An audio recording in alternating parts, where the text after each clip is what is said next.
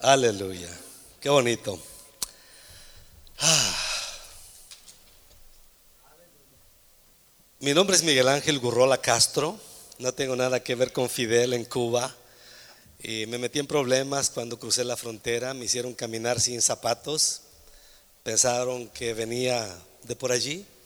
Yo no sabía que existía Fidel. Y ya una vez estando acá y tomando residencia, tenía problemas con mi apellido, ¿verdad? También. Entonces me dejé Gurrola, pero veo que hay muchos Miguel Ángel Gurrolas y quiero volver a tomar el Castro, lo cual es más difícil que te roben tu identidad con tus dos apellidos. Eh, recuerdo que en la casa se manejaba siempre la tradición de la institución, que muchos estuvimos allí y mi nombre me venía Crisanto. En el calendario del 26 de octubre soy y a uno le ponían conforme venía en el calendario. Por eso a mi hermano le pusieron Tiburcio, ¿verdad? mi tía Gestrudes y mi tía Eudosia, mi tía Marciana, o sea, respetaban eso, ¿verdad? Pero gracias a Dios a mi hermano mayorcito le dijo a mi madre que no me pusiera Crisanto que me pusiera Miguel Ángel, dijo. Y la razón por la cual él quería que me pusieran Miguel Ángel es porque en todo el pueblo había una tienda y el dueño se llamaba así, Miguel Ángel. Y la tienda estaba a dos cuadras de mi casa y ese Miguel Ángel, pues, es el abuelo de mi esposa. Eh, y dijo Gerardo, mi hermano, póngale Miguel Ángel para que cuando mi hermano sea grande tenga tienda. Nunca tuve tienda, pero tengo la nieta de Miguel Ángel. Más que la tienda, sí. En el mes de julio que fui a introducir al misionero al pueblo y a la región, eh, le tocó morir a Miguel Ángel, al abuelo de mi esposa con 99 años de edad, ¿verdad? Y fíjese que no tuve tienda de Miguel Ángel y no recuerdo que Miguel Ángel me haya dado un dulce. Pero la, esposa de él, Alejandra, que yo así quería que se llamara mi hija, Berta Alejandra, ¿no? Como mi madre y mi, la abuela de mi esposa, nomás que eh, mi esposa dijo que no. Ah, bueno, está bien. Pero eh, nunca tuve un dulce, pero me sentí, fíjese, que estando allí en julio murió el abuelo y nos tocó a mí, al misionero, limpiar la casa porque la muerte llega el día que menos la espera y tienes que limpiar un lugar, donde lo van a velar, así es en nuestro pueblo, no va a la funeraria, se velan los pueblos, los muertos en la casa. Y pues por ahí dijeron que le hace falta una camisa a Miguel Ángel, blanca. ¿Y qué creen, hermano? Se llevó mi camisa. Gloria a Dios, ¿verdad? Así es que eh, mi apellido también, Gurrola, no es muy común, pero yo vengo de la tribu de los tepehuanos de Durango, una tribu que combatió con los españoles, de ahí son mis raíces, y mi madre de España, ¿verdad?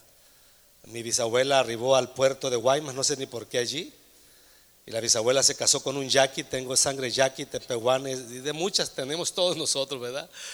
Al, grado que perdemos nuestra identidad, nuestra identidad, pero ahorita estoy recolectando fotos, un poco de historia, estoy haciendo un álbum genealógico, y fíjese, somos tantos que mi segundo hermano, uno de mis hermanos mayores, el segundo de ellos, su descendencia solamente son 80 descendientes de un solo hermano mío.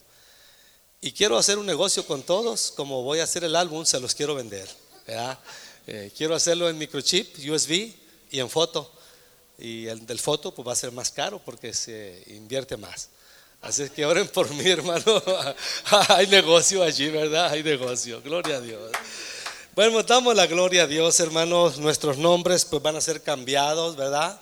Dios tiene un nombre nuevo para cada uno de nosotros. No sé cuál va a ser el mío, pero lo que me preocupa de veras es que mi nombre esté en ese libro que dice la Biblia, ¿verdad? Donde Dios lo abrirá y todo aquel que se halle allí, pues el Señor le dirá, bendito de mi Padre, pasarle, ¿no? Pero el que no esté escrito allí será lanzado al lago de fuego. Eso nos preocupa. Bueno, hermanos, este vamos a enseñar un poquito, voy a ser breve, así decimos siempre, ¿no, hermano? no tengo palabras, dicen unos hermanos, y hay que quitarles el micrófono. Pero hay una palabra que, que Dios me la dio a mí para mí, y ha bendecido mi vida en estos tiempos pasando la crisis en la que estoy.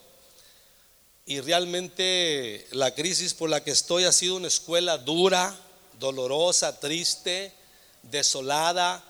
Pero hermanos, estoy conociéndome mejor a mí mismo y estoy conociendo mejor al Dios en el cual creo, ¿verdad?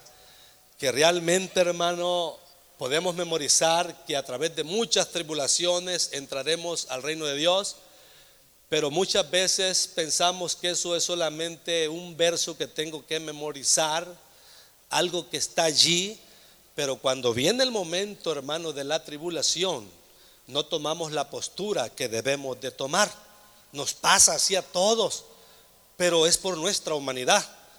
Pero fiel es Dios, hermano que no dejará caído al justo. Ah, damos un aplauso a nuestro Dios, por favor. Sean bienvenidos, aleluya. Y vamos a ir a Juan capítulo 11, hermanos. Juan capítulo 11, por favor. Hay una palabra muy bonita allí, una experiencia dolorosa pero gloriosa también. Aleluya de Belén decía, ¿qué puede salir de Belén? ¿Verdad? ¿Qué puede salir de Belén? Estuve allí en Belén, hermano, en el 2008, pero pues Belén es propiedad de los árabes. Y dice ahí al entrar, el guía judío solamente te lleva a las afueras de Belén, estando Belén en Israel. Y dice ahí, aquí solamente entran palestinos aquí no entra ningún judío ni autoridad israelí. Están armados los soldados palestinos. Así es que entramos y la noticia no nos llega como es. Imagínese usted, hermano, que tiene su casa de cinco recámaras y usted por tener paz le dice a su enemigo, mira, te voy a regalar esta recámara. Y luego su enemigo, usted lo tiene en su casa usted por tener paz y el enemigo pone aquí, ¿verdad? Solamente entro yo y aquí no entra nadie más que yo. Pero él sí puede salir de su cuarto, usar su cocina, usar su sala. Así están los árabes en Israel. Tienen varias colonias, pero un judío no entra allí. No pero ellos sí entran donde están los judíos. Y el judío realmente no se rebaja ante nadie, hermano. El judío pone un precio en los objetos que vende. Si son, hermanos, 20 dólares, si usted regatea con un judío lo ofende. Pero váyase al mercado árabe, le dicen 70 y se lo lleva hasta 10 dólares, hermano. Como nosotros mexicanos, ¿verdad? Llegamos al mercado, te doy tanto y es tanto. Y, y, damos gloria a Dios porque es un pueblo, ¿verdad? Que sabe, tiene sabiduría para negociar y pues Él no se deja rebajar en que regateen con él. Yo quise regatear con uno y de veras me dio vergüenza y me dijo eso, no regatees conmigo, no me rebajes. Si yo te rebajo el precio, me rebajo yo, dice. Yo te estoy dando un precio justo y ya está en mí si yo te lo quiero dar más barato, pero no me ruegues. O te puedo dar algo de regalo.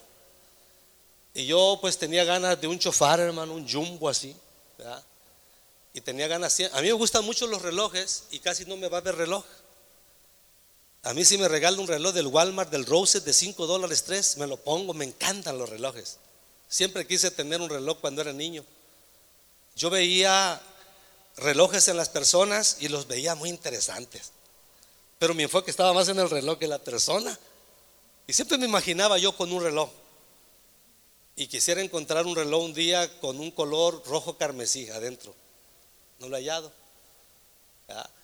Entonces, a, ah, andando en Israel, todos los hoteles tienen una sinagoga y tienen para vender souvenirs y está un bar ahí o venden sodas, todo. Puede comer, ahí tiene un restaurante.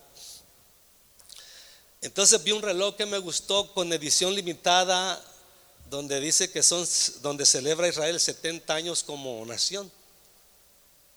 Y era el único que había, y todos los pastores, éramos como unos 16 que andábamos ahí, pastores y no pastores. Y todos vimos el reloj, lo daban caro, hermano. Querían 300, no sé cuántos. Y realmente al último ya no traíamos dinero porque uno llega y compra esto para allá. Y ya cuando no trae dinero, junta uno piedras, arena, rama para traer, hermano, regalo. de Israel, ¿verdad? y ya pues ya no, no tiene uno. Y yo dice, ah, qué precioso reloj de plata con los muros y dice ahí Jerusalén en el idioma de ellos, 70 años, edición limitada. Pues nadie le llegó el precio. Y yo traía 150, hermano. Y costaba 300 y qué Y yo pienso que algo me vio el judío ahí. ¿Te gusta el reloj, verdad? Sí, le digo yo. ¿Y sabes qué? ¿Te gusta más que a todos ellos? Sí, yo no sé, pero está bonito. Si te gusta más porque tú te quedaste a contemplarlo. ¿Cuánto traes? Me dijo, aleluya. Después de que le dije 150, me había dicho 50, hombre. Llévatelo, me dijo. Llévatelo, me lo traje. Y es el reloj que, ah, mejor no le digo lo, que sigue, hermano. Todos los pastores en el, a verlo, a verlo, y cómo que 150 y que no, pues el Señor lo tenía para mí. I'm sorry. Somos especiales todos, hermanos, ¿verdad? Todo en su tiempo nos llega, ¿verdad? Y si no le ha llegado, un día le va a llegar. Amén. Hay una palabra aquí que les quiero compartir que me ha, que me ha provocado a mí de diciembre para acá. La he tomado para mí y pues yo quiero compartírselo. Poquito así. La Biblia dice, hermanos, en Juan capítulo 11, verso 1 en adelante, dice así. Juan 11, 1 en adelante. Estaba entonces enfermo uno llamado Lázaro de Betania, la aldea de María y de Marta, su hermana. María, cuyo hermano Lázaro estaba enfermo, fue la que ungió al Señor con perfume y le enjugó los pies con sus cabellos. Enviaron pues las hermanas para decir a Jesús, Señor, He aquí el que amas está enfermo. He aquí el que amas está enfermo. Oyendo Jesús dijo, esta enfermedad no es para muerte, sino para la gloria de Dios, para que el Hijo de Dios sea glorificado. Y amaba Jesús a Marta y a su hermana y a Lázaro. Cuando oyó pues que estaba enfermo, se quedó dos días más en el lugar donde estaba. Ahora vamos a ir, hermanos, aquí al verso 20 del mismo capítulo. Entonces Marta, cuando oyó que Jesús venía, salió a encontrarle, pero María se quedó en casa. Y Marta dijo a Jesús, Señor, si hubieses estado aquí, mi hermano no hubiera muerto. Mas también sea ahora que todo lo que pidas a Dios, Dios te lo dará. Jesús le dijo, tu hermano resucitará. Tu hermano resucitará. Vamos a orar. Padre, llévate toda la gloria este día, es tuya, Dios. En el nombre poderoso de Cristo Jesús. La gloria que tú nos diste, Padre, tú la quieres manifestar a través, a través nuestro, donde quiera que andamos. Pero aquí está, Señor, tu pueblo. Aquí hay mujeres, aquí hay niños, jóvenes, aquí hay familias. Y te pido, Dios, que alientes nuestros corazones. Que resucites lo que está muerto en nosotros. Que sanes lo que está enfermo en nosotros.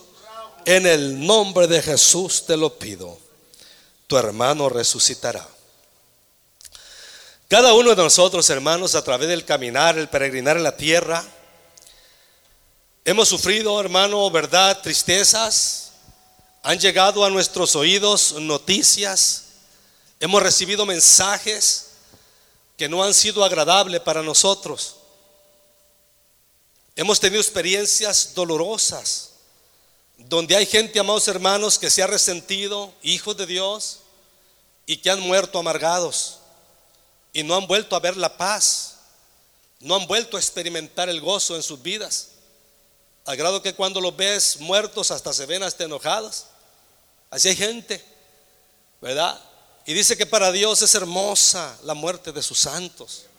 Pero cuando mueren santos delante de Él. Aquí tenemos una porción, hermano, de que la gente que Jesús ama también se enferma. El que ama se está enfermo, dijeron. A veces nosotros llegamos a pensar que Dios va a estar ahí para todo lo que nosotros querramos y que cumpla nuestros caprichos cuando querramos y como queremos. Pero amados hermanos, no es así.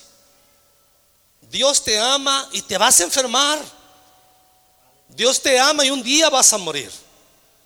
Pero hermanos, los que morimos en Cristo, resucitaremos para vida eterna.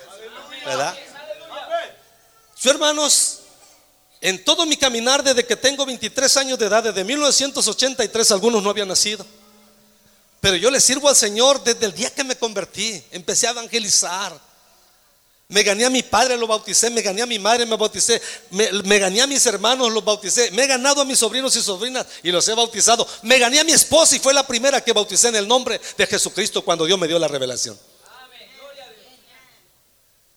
Entonces, son cuatro etapas en mi vida tan dolorosas que he sufrido que uno piensa que cuando viene a Cristo todo va a estar mejor.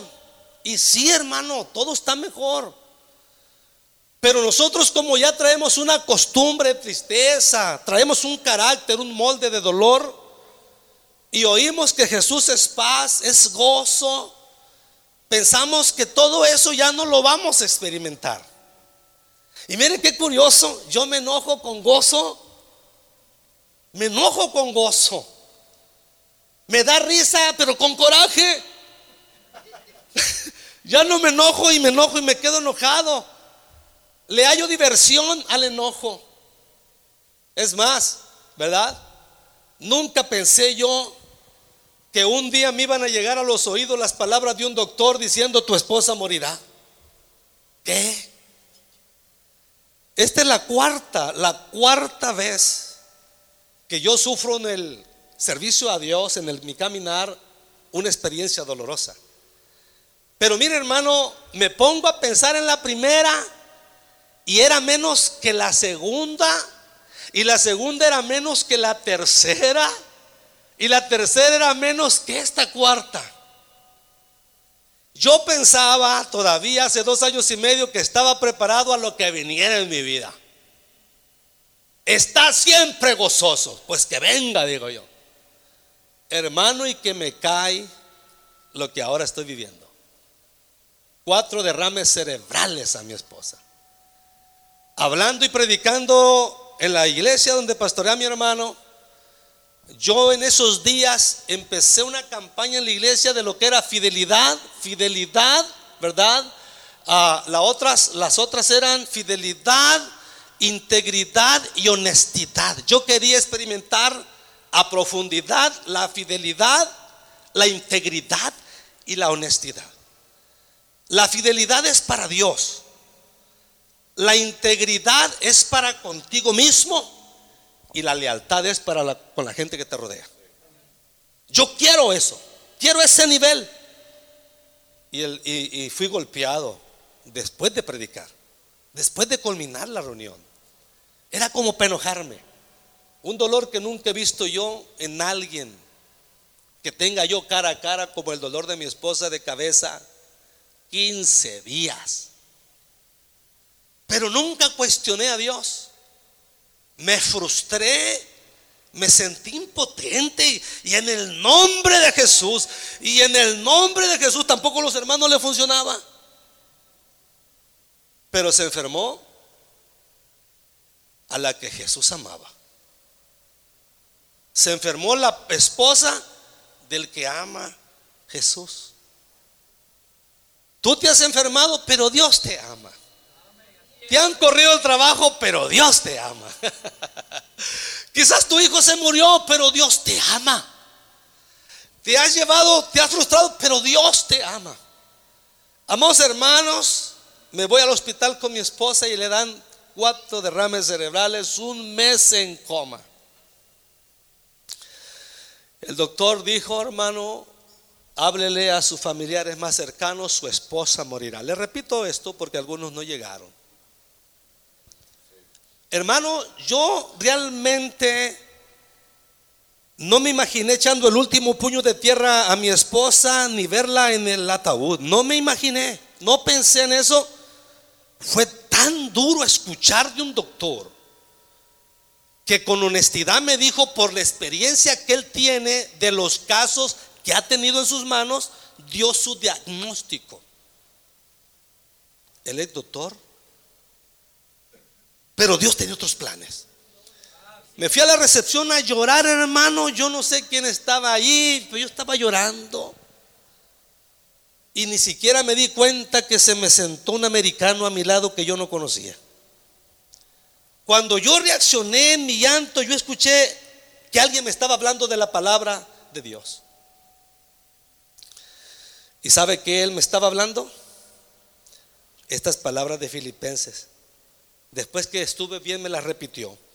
Por nada estéis afanosos, sino sean conocidas vuestras peticiones delante de Dios en toda oración y ruego con acción de gracias y la paz de Dios que sobrepasa todo entendimiento guardará vuestros corazones y vuestros pensamientos en Cristo Jesús. Déselo fuerte al Señor.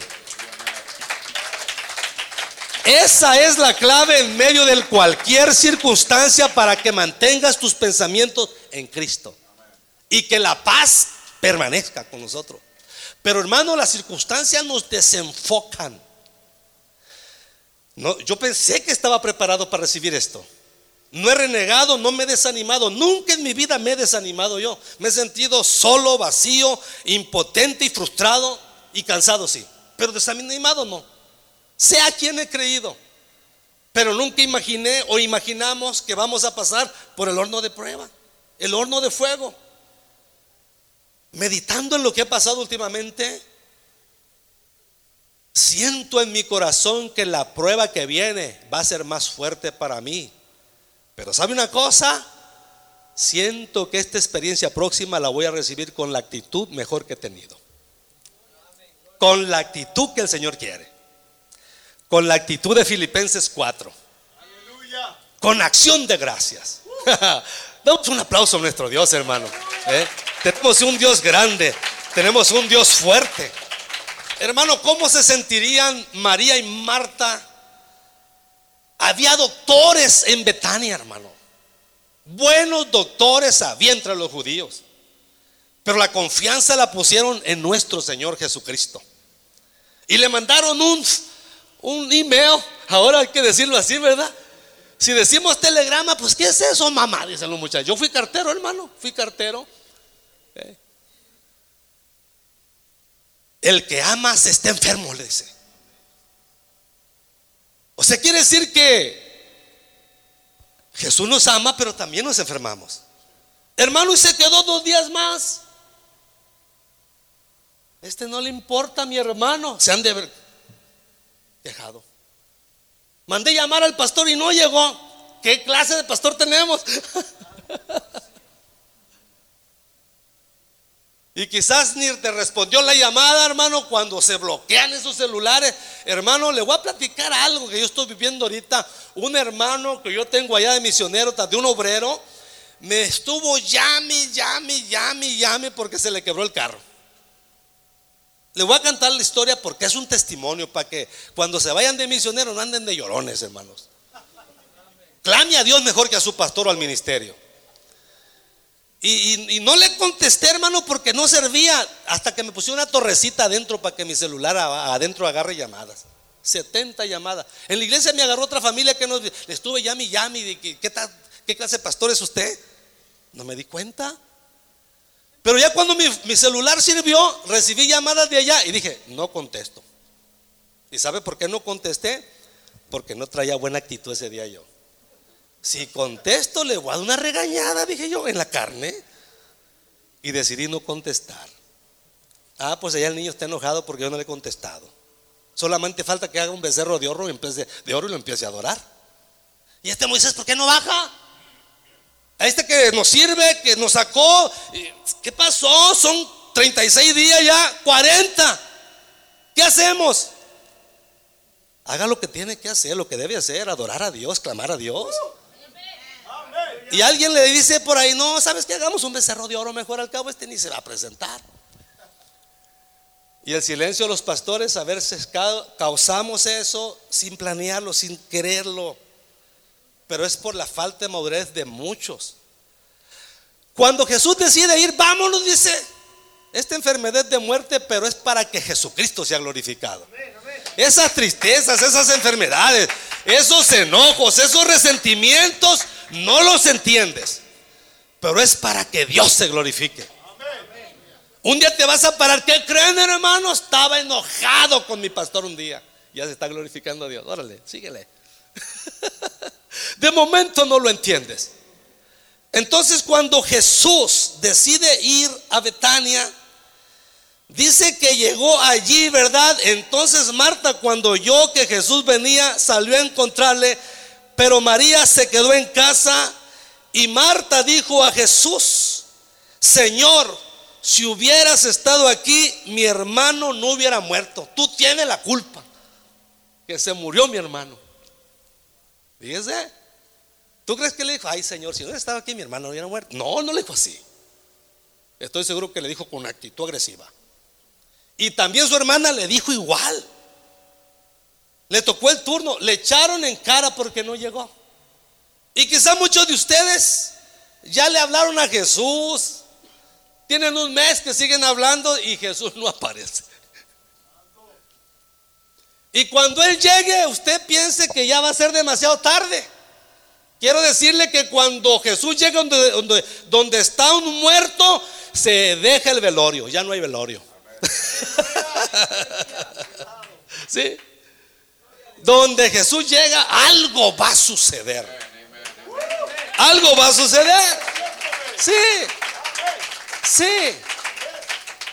Cuando un hijo de Dios llega a un lugar, algo sucede. Y Jesús llegó allí, entonces le echaron en cara esto, mas también si ahora que todo lo que pidas a Dios, Dios te lo dará, le dice esta mujer. Jesús le dijo, tu hermano resucitará. Quiero decirte que tu hijo resucitará. No está muerto.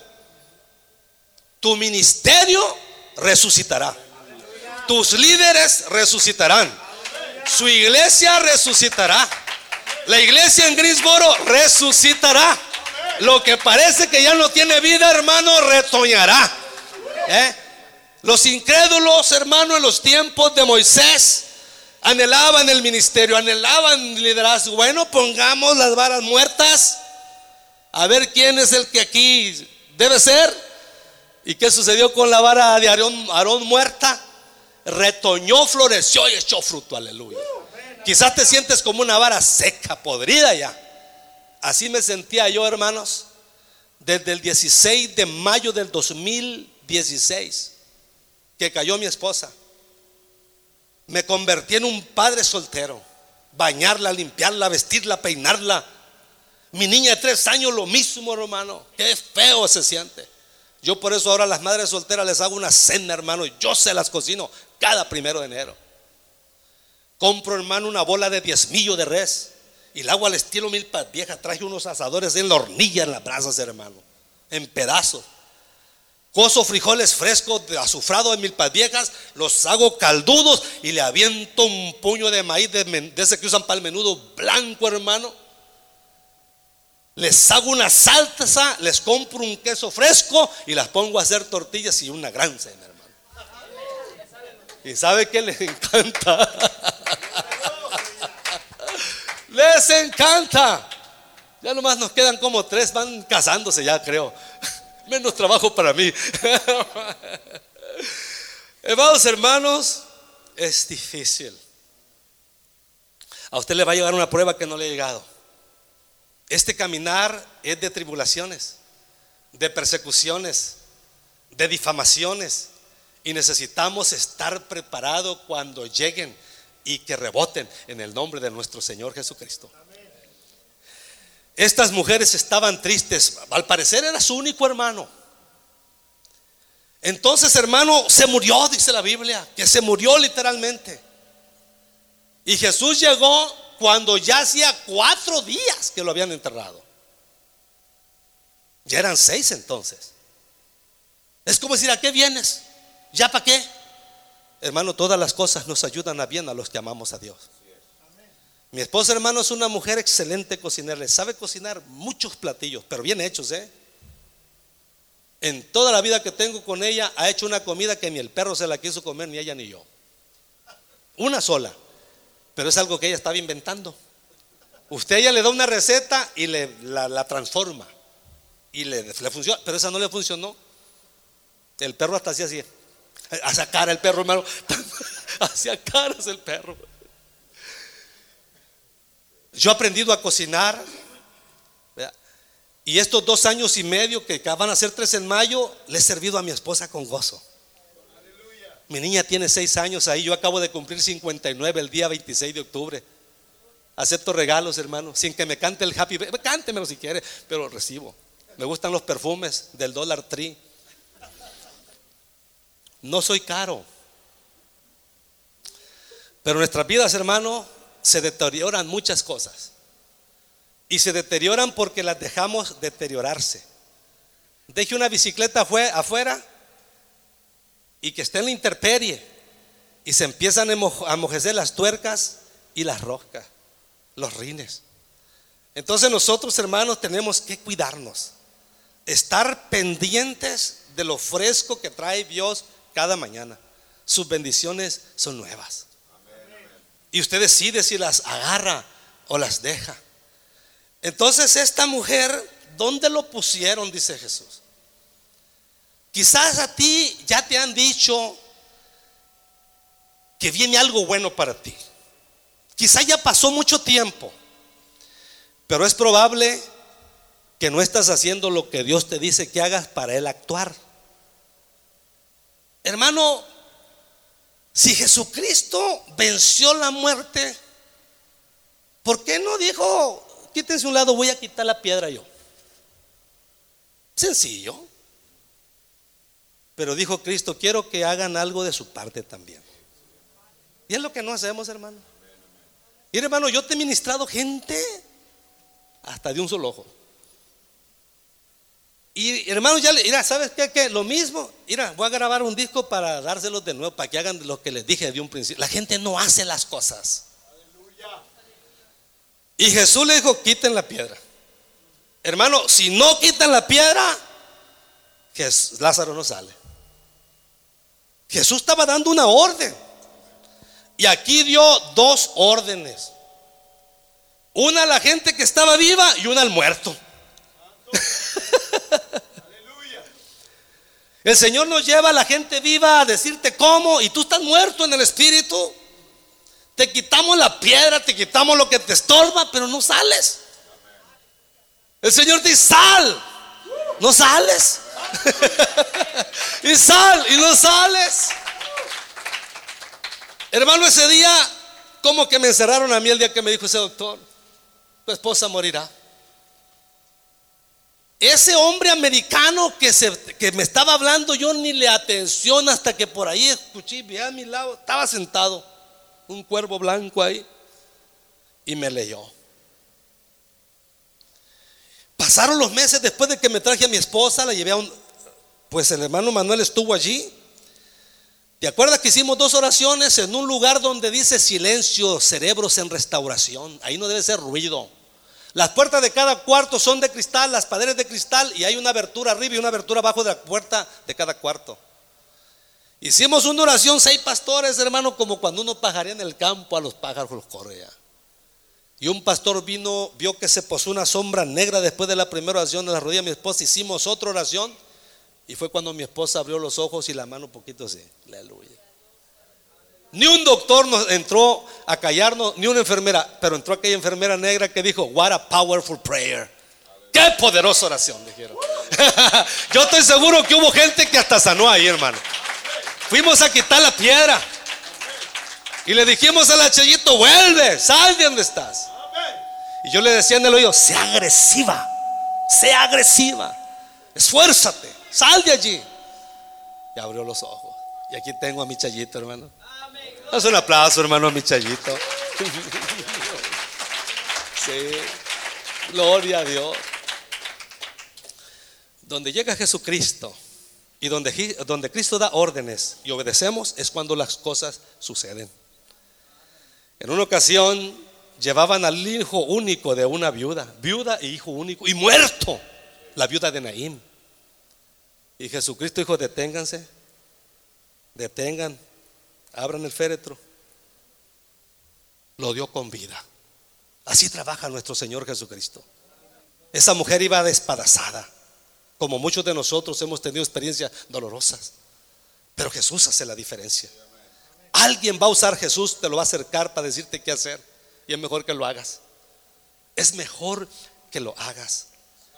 Recuerdo cuando aquella viuda estaba despadazada también porque el pastor se había muerto, el profeta se había muerto en los reyes. Y el acreedor vino para llevarse dos hijos de ella por la deuda. Hermano, sin marido y sin hijos, y viuda, y pobre. ¿Qué cosa tienes? Le dijo José. Si ella no si ella, ¿qué le diré? No, pues le voy a decir que nada para que me dé, porque así somos muchos. ¿Cómo anda, varón? A mí me hablaron, hermano, ¿cómo anda? En cero quedé. Muchos pastores hermano, ¿y cómo está la situación financiera? Cero. ¿Sabe cuánto repartí en cuatro días en efectivo? 25 mil dólares de deuda. Le tengo miedo a las tarjetas. Llega un bill y como que me asusto todavía. Así, hermano, tengo. 25 mil dólares de a cuatro, de a dos, de a tres, y le pagué.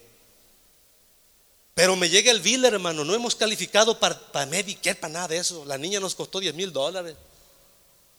Nada. Entonces, me voy a dar en la bancarrota, me quedo con 25 mil y vámonos. Fui a agarrar un ruso, un abogado. No, así le hacemos, te cobro tanto, nomás que tienes que mentir, tienes que llevar a tu esposa, a tus hijos a la corte. No, dije. No. No, le dije, voy a salir al frente. Cuando le dije que me invitaron a predicar para predicar a pastores, diáconos y ministros de Arizona, California, Texas y Nevada, en Phoenix, me invitaron a, a Albuquerque, Nuevo México, y de ahí me vine. Y yo le dije a Dios, Padre, no quiero frustrarme, me siento bien, pero tengo los biles, la aseguranza no los pagó todos. Me quedan veintitantos. Llegué de ese viaje al tercer día, yo andaba afligido, hermano. Ah, pues el pastor, el que me habló de, este pasaje, me dijo, tú no me conoces, pero yo te conozco a ti, a tu esposa y a tus hijos y tienen un buen ministerio estado en los cultos unidos con la iglesia americana. Y vengo a decirte que mi iglesia está orando por tu esposa. Atrás de la casa está la iglesia Libanon Baptist Church. Cuando regresé de esta predicación venía frustrado porque ya debía de los biles que la aseguranza no alcanzó a pagar. Ay, Señor, pues quiero tener libertad, Padre. Y al tercer día me entra una llamada, un cuervo blanco era. Ren. Y yo, Miguel, yes. Ah, ¿Tienes tiempo de mirarme? ¿Quién eres? Julano. Sutano Mangano, ¿no? Bueno, sí tengo tiempo, como que la dudé y la pensé, ah, pues, ¿para qué? Ven, estoy en tal restaurante, quiero tomar un café contigo y llegué. Ya lo vi quién era. Me preguntó por mi esposa, ¿cómo sigue? ¿Te acuerdas hace ocho años, dice, que oraste por mí? Porque mis padres murieron y me dejaron una herencia, dice. Pero no me querían dar nada, mis hermanas. Y yo te pedí oración, me agarraste las manos, oraste por mí, que Dios me bendijera con algo. Y cuando tú te fuiste, dice, yo le dije a Dios, Señor, si me dan mis hermanas algo de la herencia, yo voy a bendecir a ese hijo tuyo. Y aquí está, me bendijo. Pues pum, me puso un sobre ahí, hermano. Un 500, dije yo. Fácil. Herencia. Y uno piensa chiquito, ¿verdad? Un mexicanito, un salvadoreñito, un guatemalteco. Todo chiquito lo hacemos. Y abro el sobre, hermano. 10 mil dólares. Lázaro resucitará. Tus viles se pagarán. 10 mil dólares. Así trabaja Dios. Antes de esa llamada yo me sentía mal, vacío. Y fui a la iglesia a buscar a ese varón que me habló en el hospital. Ya no estaba, ya había otro pastor joven. Y ya le digo a la secretaria, está el pastor, sí, en 15 minutos se va a decirle que si puedo hablar con él. Tengo una pregunta para él. que venga, dice, porque ya llegué, tengo, dice, 15 minutos. No los necesitas conmigo. Dame una palabra, le digo yo. Dame una palabra, le digo yo a él. Vengo a que me des una palabra. Entonces dice, hay una palabra que yo estoy considerando por todo este año que ha sido de mucha bendición a mi vida, dice. Entonces me dijo las mismas palabras del otro. Por nada estéis afanosos, sino sean reconocidas vuestras peticiones delante de Dios en toda oración y ruego, con acción de gracias, y la paz de Dios que sobrepasa todo entendimiento, guardará vuestros pensamientos en Cristo Jesús. Las mismas palabras me dijo. ¿Cómo lo entendí yo? Muchacho, ya te dije lo que hagas. Es como que si Dios me dijo, ya te dije lo que te lo voy a volver a repetir. Y Dios me lo repitió con este otro pastor. Y al, tercer día fue que me habló el, el americano. Que me habló el americano y me dijo, aquí está Tú oraste por mí, yo hice una promesa, como dijo Sergio, cuando Dios hace promesa, no tardes en cumplirla. Hermano, quizás debemos ahorita algunos por ahí mil, mil y algo. Hace unos días me llegó que colección. Qué feo se siente que lo metan a colección, hermano. Fuera una colección de eh, Tarán, este fue un gran predicador. En esa colección está bien, pero que te llegue, hermano, te suben los intereses. Y por ahí andamos solamente. Se me quebró el carro, hermano, y el diablo quería desbaratarme, hermano, quería matarme y sepultarme. Luego me hablan en medio de la tragedia esta, a tu hermano lo mataron y lo enterraron, no sabe dónde está. Me senté, hermano, en el sofá y pues hacer lo malo es fácil. Me empezaron a llegar pensamientos de venganza, hermano. Cuando mis pensamientos deben de estar en Cristo Jesús. Me senté por tres días en el sofá de la sala, me sentía separado de mis coyunturas. Ahí, después del baño, me iba, ahí dormí, comía, ahí me quedé tres días, asimilando la muerte de mi hermano. Pues si me quiero vengar, le hago así, compro un dron, voy, lo vigilo y hace un día, y hermano, un R15, y, ay Señor Jesucristo, reprendí al diablo. me quería desbaratar el enemigo de mi alma. Sabes que se le quebra el carro a mi esposa. Pero hermanos, siempre hay ángeles, hay siervos. Se organizaron unos hermanos, hermanos, arreglaron la transmisión, me compró un motor nuevo, ahí está el carro. Es más, lo trae, ahí lo trae manejando la hermana Delfina. Y de un de repente dicen unos hermanos, hay que comprarle un carro de machallito del año, ¡Sas, hermano, yo ni sé ni quiénes son, pero se está pagando. Ya mero duelen como tres mil pesos por el carrito. Y me ven los hermanos y creen que son de los diezmos. Y tengo que decirlo el púlpito, hermanos, son familias que lo compraron. Ahorita mi hijo trae un carro que todos lo desean nuevecito también. Y uno tiene que decir porque luego dice, pues de ahí se lo está clavando. Otros hermanos se juntaron, dieron down y mi hijo trae un carro nuevo.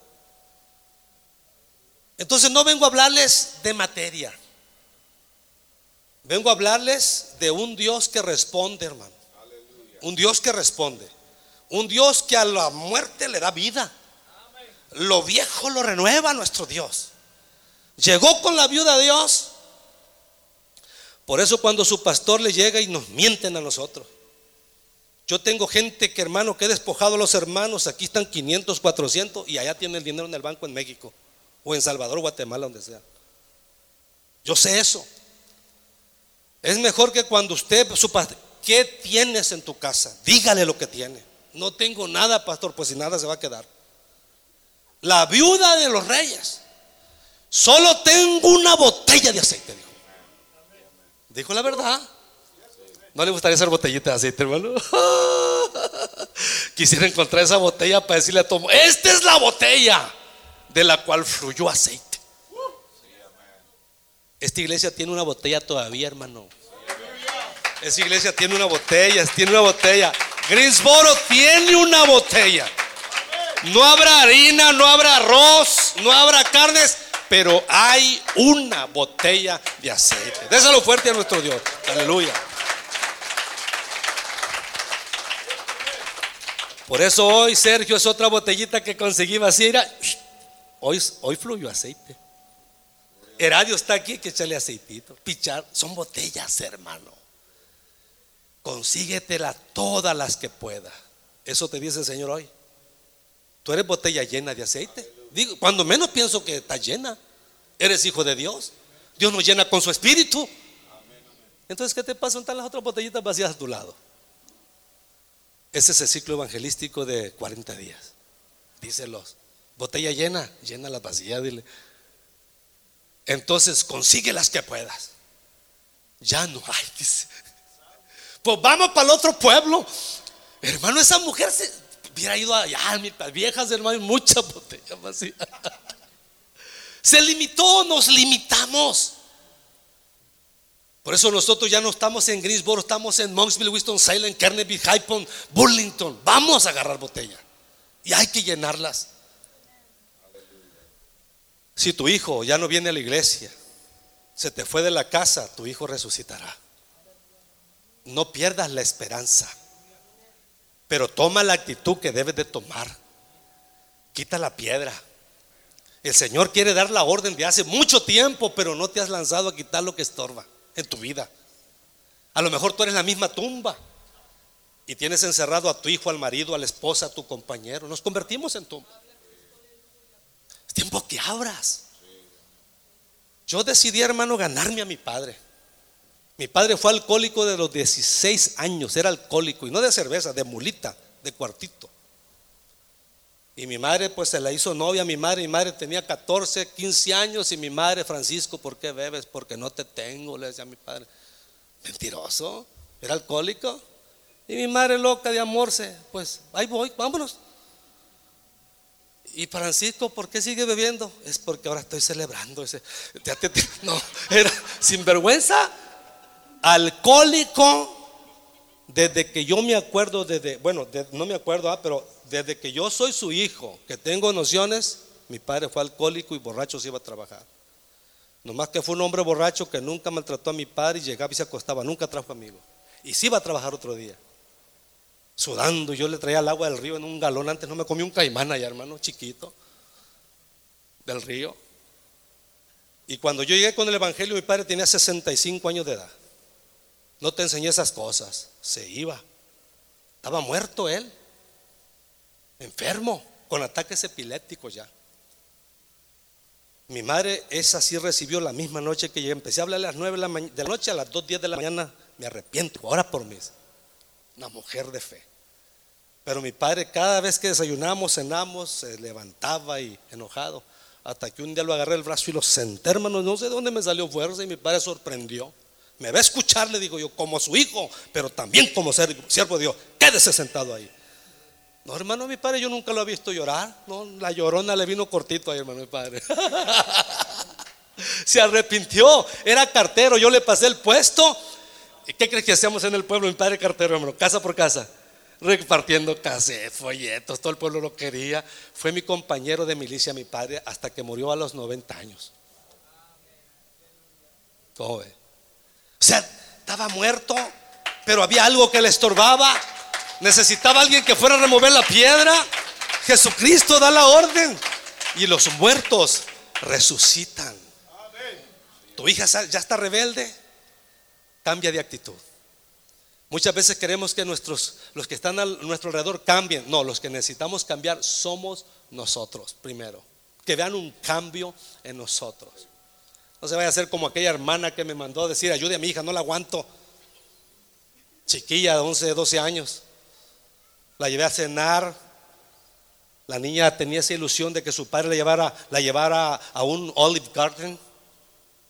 Se, se fue del hogar al hombre. La llevo yo con engaños y, ay, ¿a poco vamos a cenar aquí? Amén, aquí. Ah, yo tenía ganas de venir aquí. Éntrale. Te tomo foto hasta la sobra. Y ya le pregunté, ¿qué haría si fuera Dios? Cambiaría a mi mamá, dijo. No por otra, su actitud que tiene. Ya cuando llega a la casa la hermana esperando, ¿qué, sacó?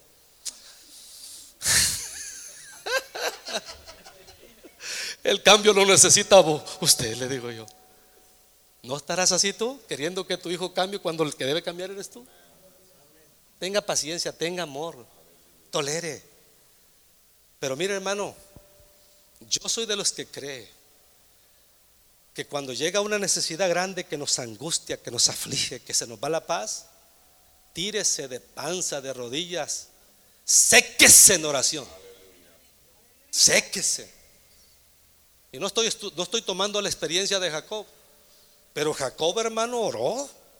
Y aquel que lo quería matar, le dijo, ¿quiénes son estos?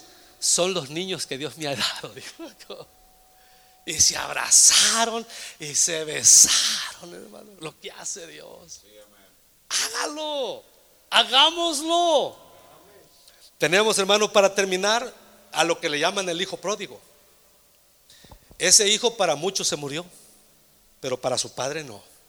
Lo esperaba, lo esperaba. ¿Tú crees que no le decían, tu hijo anda allá con las rameras o allá anda, mira, bien borracho? Porque al parecer era un hombre de rancho. Tenían que vender en la ciudad. Era conocido. Y él esperaba. Y esperaba en oración. Hasta que un día Dios lo provocó. Aquel hombre volvió en sí. Se le fue quitada la piedra. Y dijo, bueno, ¿qué estoy haciendo aquí entre los cerdos? Me levantaré, dice. Y le diré a mi padre, Padre, pecado contra ti, no soy digno de ser llamado tu hijo. Recíbeme como uno de tus trabajadores. Hermano, funciona, está ahí para nosotros. Y la Biblia dice que aquel hijo vino, hermano, y el padre fue y lo encontró. Lo besó, lo vistió y lo recibió en casa. Y quizás si le haces honores al hijo descarriado, tus hijos que según están bien, se van a enojar. Y esa es la señal de que realmente no están bien, están enojados. Van a criticar. Entonces, hermanos, lo que parece que está muerto, resucitará. Esta noche, digámosle a Dios, Señor, realmente yo estaba equivocado. Ya estaba, me había dado por vencido, por vencida.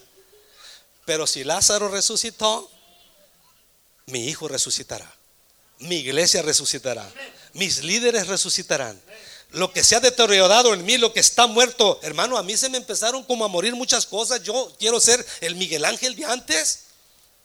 No, hermano, que, ya está viejito. No, yo quiero entrarle al mismo mover que tenía antes. Y seguir siendo de ejemplo. Acabo la Biblia no dice que los viejos en su vejez reverdecerán, hermano. Y fructificarán. Pues entonces eso es para nosotros. Yo, me, yo hago esto siempre.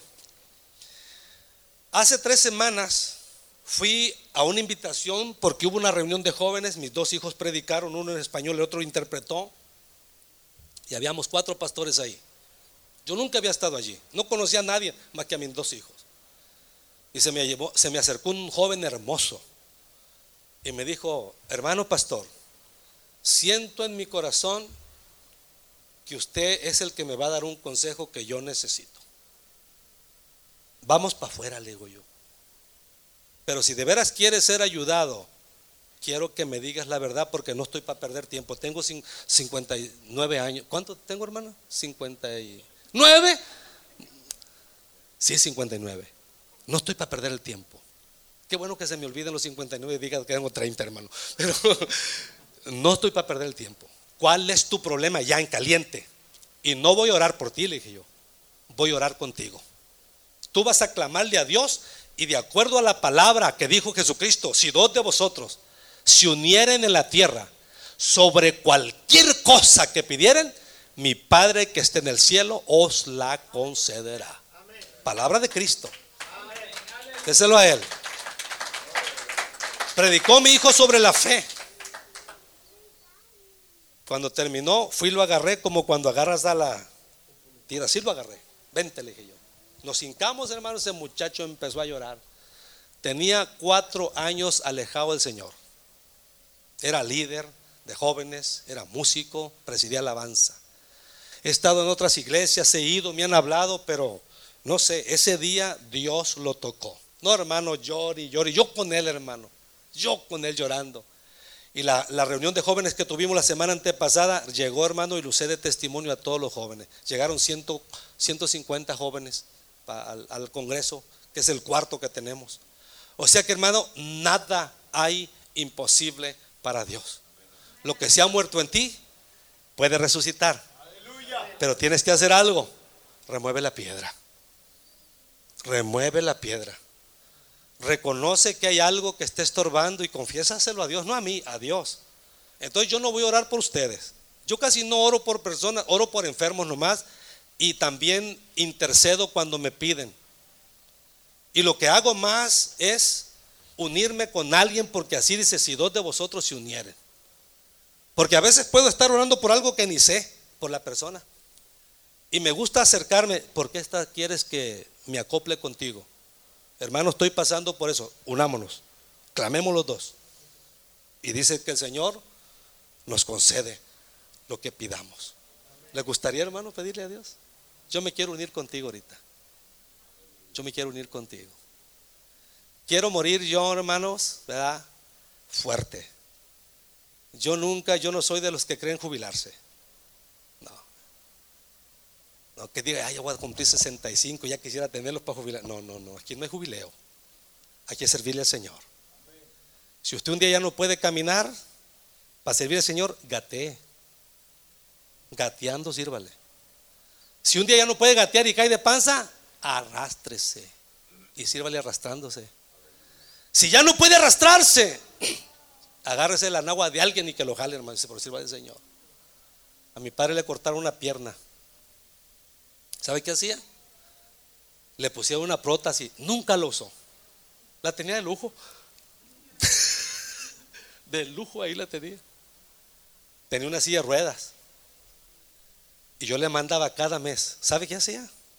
Quiero ganar al pueblo, mi pueblito para Cristo. El pueblo donde nació mi madre y mi padre es un pueblo compuesto por mi familia nomás. Somos familia, el pueblo de Duranguito, Sinaloa. Ahí nació mi padre, mi madre y todo el pueblo, todos somos familia. Y quiero llevar el evangelio. Así mucho hermano y viejo le daba dinero para la gasolina a un pastor y se iban cada semana, cada semana a predicar. En el rancho le pedía a un niño, hey, te voy a dar cinco pesos, pero empújame a la tortillería, a la tortillería. Y ahí está mi padre, folletos. Entonces, nada, ¿por qué no vamos a detener? ¿Sabes por qué no testificas tú? Ya no hablas de Cristo. Y aquí, hermano, gloria a Dios, qué presencia hubo. La sentimos, pero hay algo que te estorba en hacer lo que antes hacías con libertad y gozo. No se te pasaba a nadie. Ay, parece que hoy que hablan español. A ver, voy a buscar. Así éramos, hermano. Y la gente nos huía. Y ahora nosotros huimos de la gente. Hay un hispano. Paz de Cristo. Pónganse la línea. Hay cinco hispanos en esta línea y 20 esperando. Aquí esta línea es mía. Allá aprende paciencia y gana almas. Así que yo lo invito hoy. Que le pidamos a Dios porque yo necesito, como dijo el Señor en Apocalipsis, en usted hay cosas que ya murieron. En usted hay cosas muertas ya. En mí las hay. Pero tú crees que voy a vivir yo con cosas muertas? El Señor Jesús dijo, sé vigilante y afirma las otras cosas que están para morir. Una iglesia poderosa en Asia. Estaba de pie la iglesia. Proclamaban a Cristo, pero con olor de muerte ya. Pero hay cosas que no han muerto, dice. Porque no he hallado tus obras perfectas delante de Dios. Yo lo invito hoy, que cuando menos, cuando menos clamemos hoy, para que no mueran las otras cosas que están ya para morir. Yo soy uno de ellos, hermano. Tengo testigos aquí del dolor de lo que he pasado. Garroteé desde el púlpito, mi actitud cambió, hermano. Enojo desde aquí, atropellé. Pero yo veo que mi vida está cambiando, pero no está del todo. Véngase. Yo no uso palabras para convencerte, te traigo el mensaje, tú ya sabes cómo vives, cómo andas y qué necesitas. Yo no puedo hacer nada por ti, solamente ser tu compañero de, acuerdo en la tierra para que Dios nos conteste lo que tú y yo pedimos. Yo me uno a ti hoy, hermano y hermana. Si hay hijos que están enfermos, que ya no quieren nada con Dios, ni con ni comunión contigo, ni con los hermanos. O tú mismo, que te conoces muy bien, esas áreas que ya están paralizadas, esas áreas que están canceladas, yo, yo me uno a ti, porque yo las tengo también. Y que le pidamos a Dios que las resucite. Y hoy hay que confesarle a Dios la verdad. Quita lo que estorba. Para que el Señor pegue el grito y salga vida de la muerte. Lázaro, sal fuera, dijo. No te digo que si creyeres, le dijo. quita la piedra. Señor, son cuatro años. Señor, son cuatro meses. Son cuatro días. Que quites la piedra. No te he dicho, le dijo Jesús. Le había dicho muchas veces como a ti y a mí. No te he dicho que si creyeres, verás la gloria de Dios manifiesta en tu vida, en tus hijos, en tu iglesia, en tu liderazgo, en tu ministerio, en tu esposa, en tu esposo, en tu negocio. Mis manos. Oh Señor, perdóname Dios. Oh Dios, gracias te doy. Porque puedo entender, Padre, que no todo está muerto y que aún lo que ha muerto lo puedes dar vida. Sé, Señor, que aún a los que amas se enferman. Espiritualmente mueren. Pero tú eres el único que los puede resucitar. Yo me uno a mis hermanos y a mis hermanas, Padre, a mis consiervos pastores que nos ayudes, Padre, a retomar, a seguir esforzándonos, a ser valientes, a no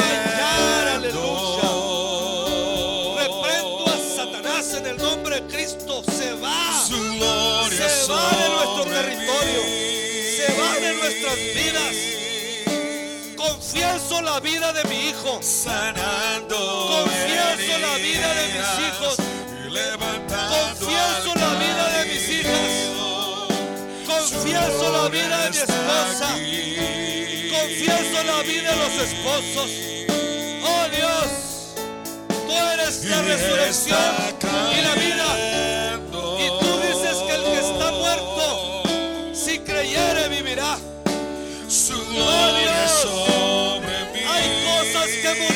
Mí por esta tragedia que pasé. Pero hoy quito la piedra. Hoy quito la piedra. Oh Dios, da la orden. Dile que la vida viene. Espíritu de Dios, sopla.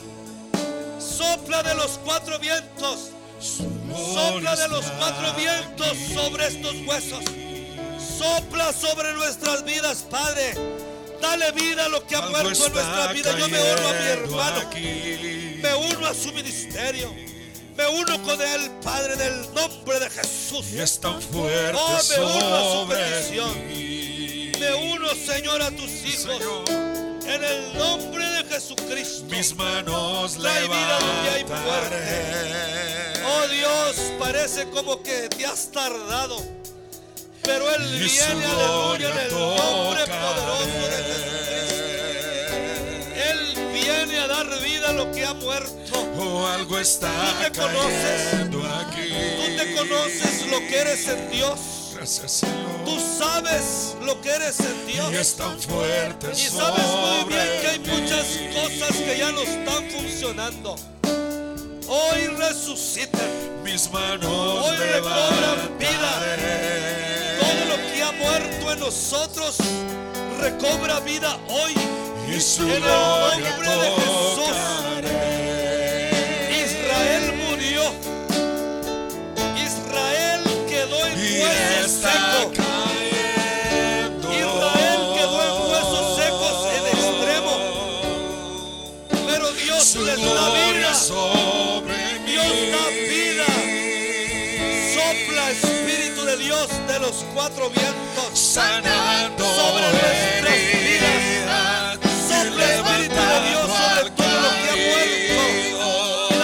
Su gloria está aquí. En el nombre de Jesucristo. Recobra vida lo que ha muerto. Y está. Jesús es la vida. Oh. Jesús es la vida. Su gloria sobre Gloria a. Dios. Nada está perdido, hija. Parece que ya se perdió, pero no. Sanando El dador de la vida. ¿Cómo se las cosas? El que de lo imposible levanta. Me uno a ti en tu petición, aleluya. Está cayendo.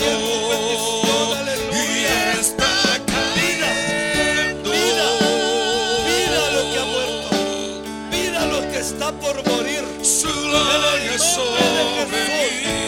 Mira lo que está por morir, aleluya, en el nombre Señor.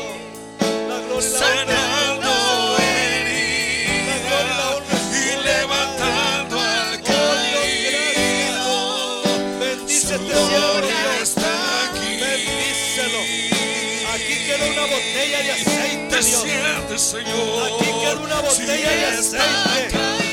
Aquí hay aceite, aleluya, gloria a Dios. Mira lo que ha muerto. Mira lo que está por desaparecer. Lo que parece que se ha perdido, vuelve. Vuelve la fuerza. Vuelve la pasión. Vuelve el gozo y la paz. En el nombre de mi Señor Jesucristo. Aleluya. Oh, sí. Gloria a Dios. Su gloria está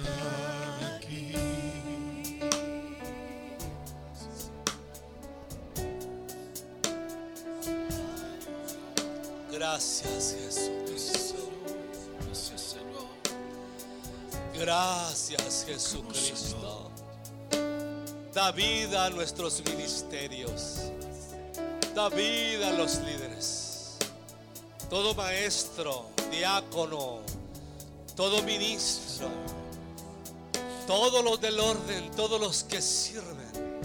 Vivifica, vivifícalos, Dios. Sopla, Espíritu de Dios. Sopla, Espíritu de Dios. Da vida donde no hay. Aleluya. Oh, fortalece nuestros huesos. Sana nuestras coyunturas. Oh. Toca los nervios de nuestras emociones y el corazón de nuestro espíritu. Vivifícalo, Dios. sanando heridas, levantando al caído, su gloria está aquí.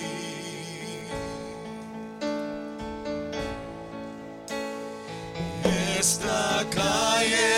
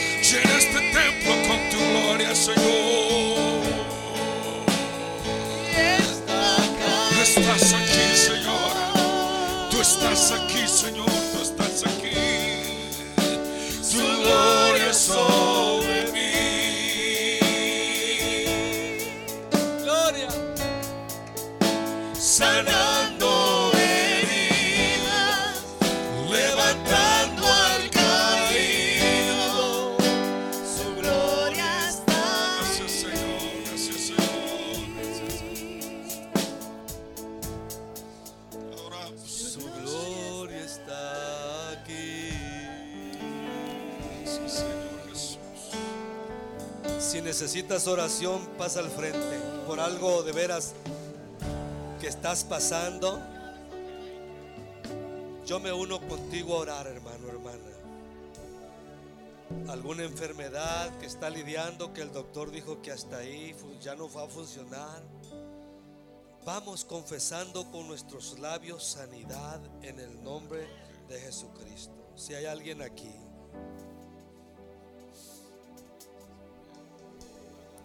antes de que este culto se cierre para orar contigo.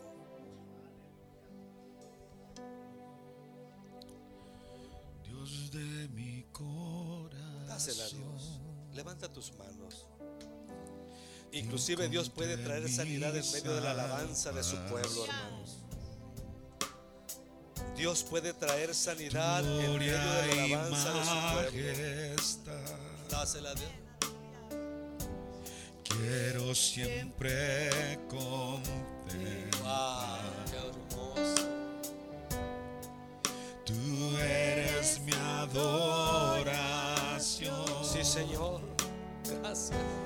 Y mi eterna canción. Así es. Todo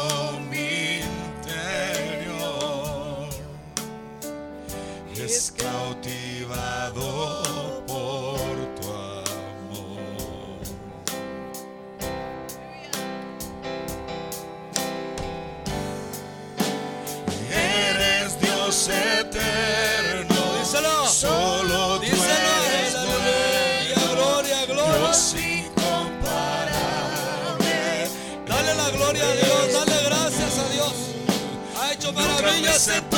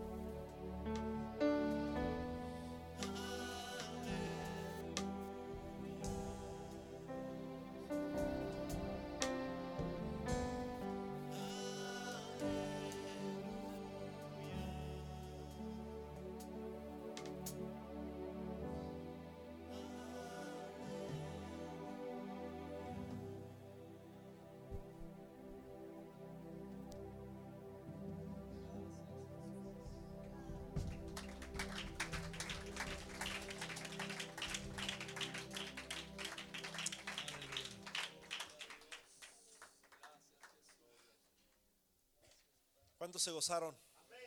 Dije, ¿cuántos se gozaron? Amén. Dios bendiga a nuestro hermano, amén, nuestro pastor, a Miguel Ángel Gurrola, su amada esposa. La quiero mucho también. Ah, es una persona muy especial para mí, este- estos pastores. Y al pastor Villatoro, al pastor ah, Salvador, al pastor Fernando que tuvo que irse también al hermano a Salvador que nos acompaña también y a cada uno de ustedes. Dios les bendiga. Gracias por haber estado aquí. Amén. Ah, Dios bendiga a Marquitos, a la hermana Elena que están aquí también. ¿Qué deseamos para ellos? Dios los bendiga. Amén. Y así mismo cada uno de ustedes ah, que ya están aquí, gracias por habernos acompañado. Y no queremos que se vayan. Este, me parece que hay un, un pequeño refrigerio antes de que se vayan. Este, queremos también compartir, orar. Vamos a orar por este pequeñito, amén. Fiebre. Vamos a orar en el nombre de Jesús.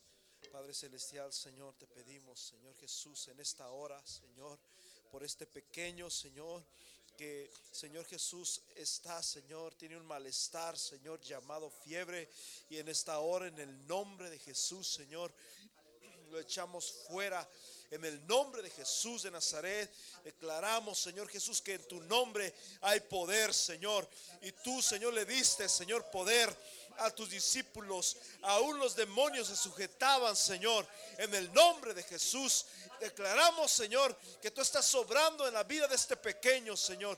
Y toda, Señor, enfermedad, toda dolencia, todo, Señor Jesús, aquello, Señor, que que le está haciendo, causando malestar, sea echado fuera en el nombre de Jesús de Nazaret.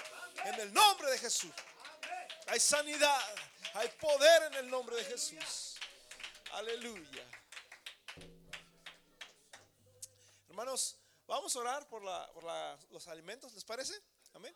Vamos a orar. Padre Celestial, gracias te damos porque eres bueno. Bendice a cada uno de mis hermanos, Señor, de que están aquí, a cada pastor, a cada iglesia que está aquí, Señor.